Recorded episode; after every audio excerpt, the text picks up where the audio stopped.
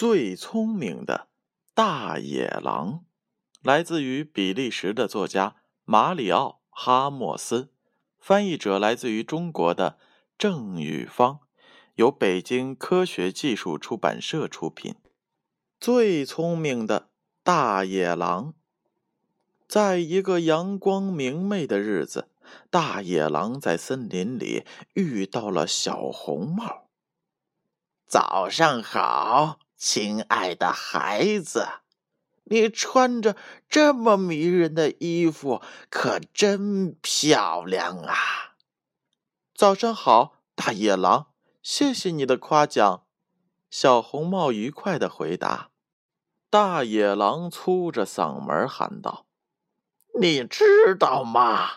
独自在森林里散步是很危险的。”说不定啊，会碰见凶猛的野兽，呃，比如大鲨鱼。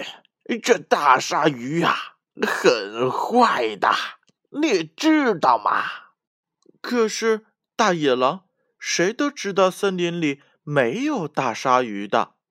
小红帽回答说：“当然啦，当然啦。”我刚才只是说笑而已，小覆盆子，跟我说说，你这是要去哪儿呀？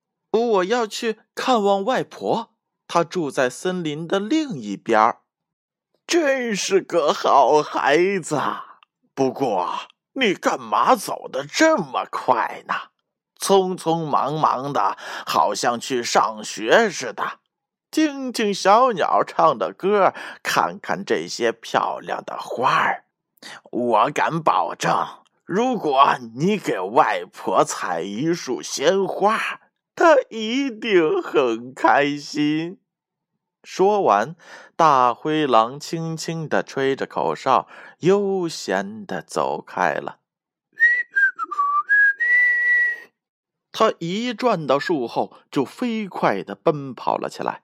他一边跑一边冷笑道：“我是最聪明的大野狼，今天我要好好的吃一顿大餐，先吃外婆当正餐，再吃小醋栗当甜点。”大野狼跑到了小红帽的外婆家门口，轻轻的敲了敲门。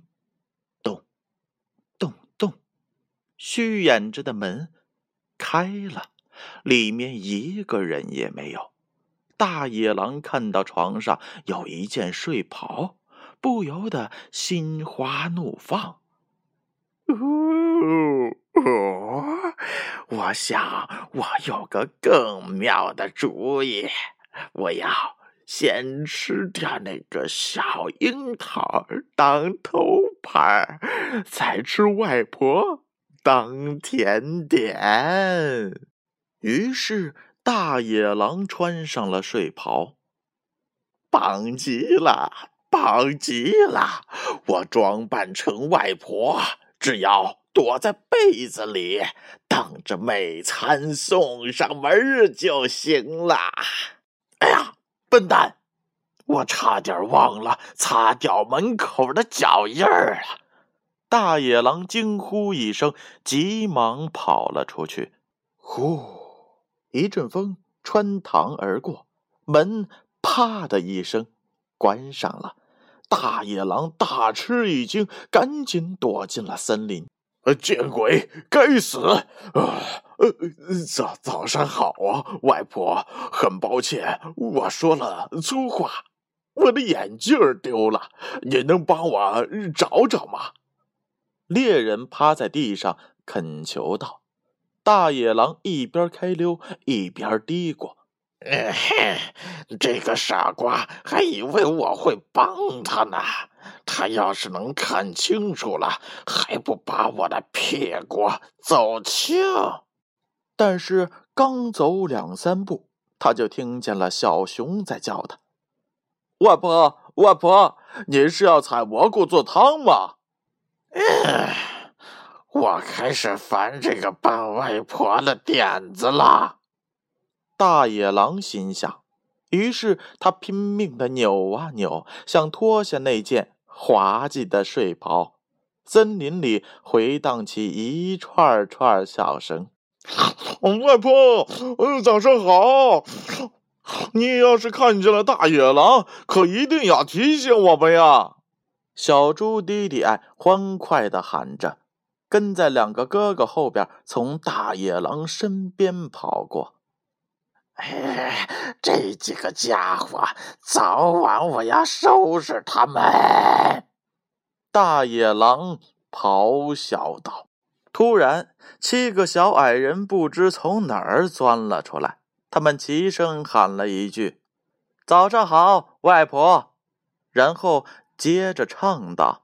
嗨咦嘿哦，今天的天气真热嘿哦嘿哦，一起开工干活了嘿哦嘿哦，我们穿上我们的泳裤嘿哦嘿咦，赶紧跳进小溪吧！大野狼正气得火冒三丈，一位侯爵叫住了他：“喂，外婆！”我在寻找睡美人的城堡，你知道在哪儿吗？大野狼强忍着怒气，没有爆发，躲到了大橡树后边。他使劲儿的弯腰打转，伸胳膊扭屁股，朝各个方向用力，但是怎么也脱不掉那件笨睡袍。就在这个时候，小覆盆子捧着一大束鲜花出现了。嗨，至少这个家伙能认出我来。大野狼咽了咽口水，啊！小姑娘哈哈大笑，哈哈！外婆，你这个面具真是棒极了！大脑袋毛茸茸的，大尖牙烂糟糟的，大眼睛啊圆鼓鼓的，是为我准备的吗？大野狼给气疯了。他猛地扑向了小红帽，大声喊道：“哦我是狼，最坏的大野狼！我要一口吞掉你！”但是呀，他被那睡袍绊住了双脚，重重的跌倒在地。啊，是啊，你真的是狼，真的是只大野狼。不过，太好玩了。你的睡袍跟我外婆的睡袍一模一样，小红帽说：“嗯，不，实在是太不好玩了，我的牙齿全都掉了，这件讨厌的睡袍就是脱不下来。”哦，可怜的狼，掉了牙齿，连话都说不清楚了。不过你别这么生气，这样对身体不好。别动了，我来帮你吧。”小红帽说道。最后啊，还是在小红帽的帮助下，把大野狼身上的睡袍脱下了。最聪明的大野狼，往往也是最愚钝的。他自认为聪明，却被一件睡袍缠住了身子。小朋友们。你们觉得大野狼可笑吗？今天的故事就到这儿了，让我们明晚再见。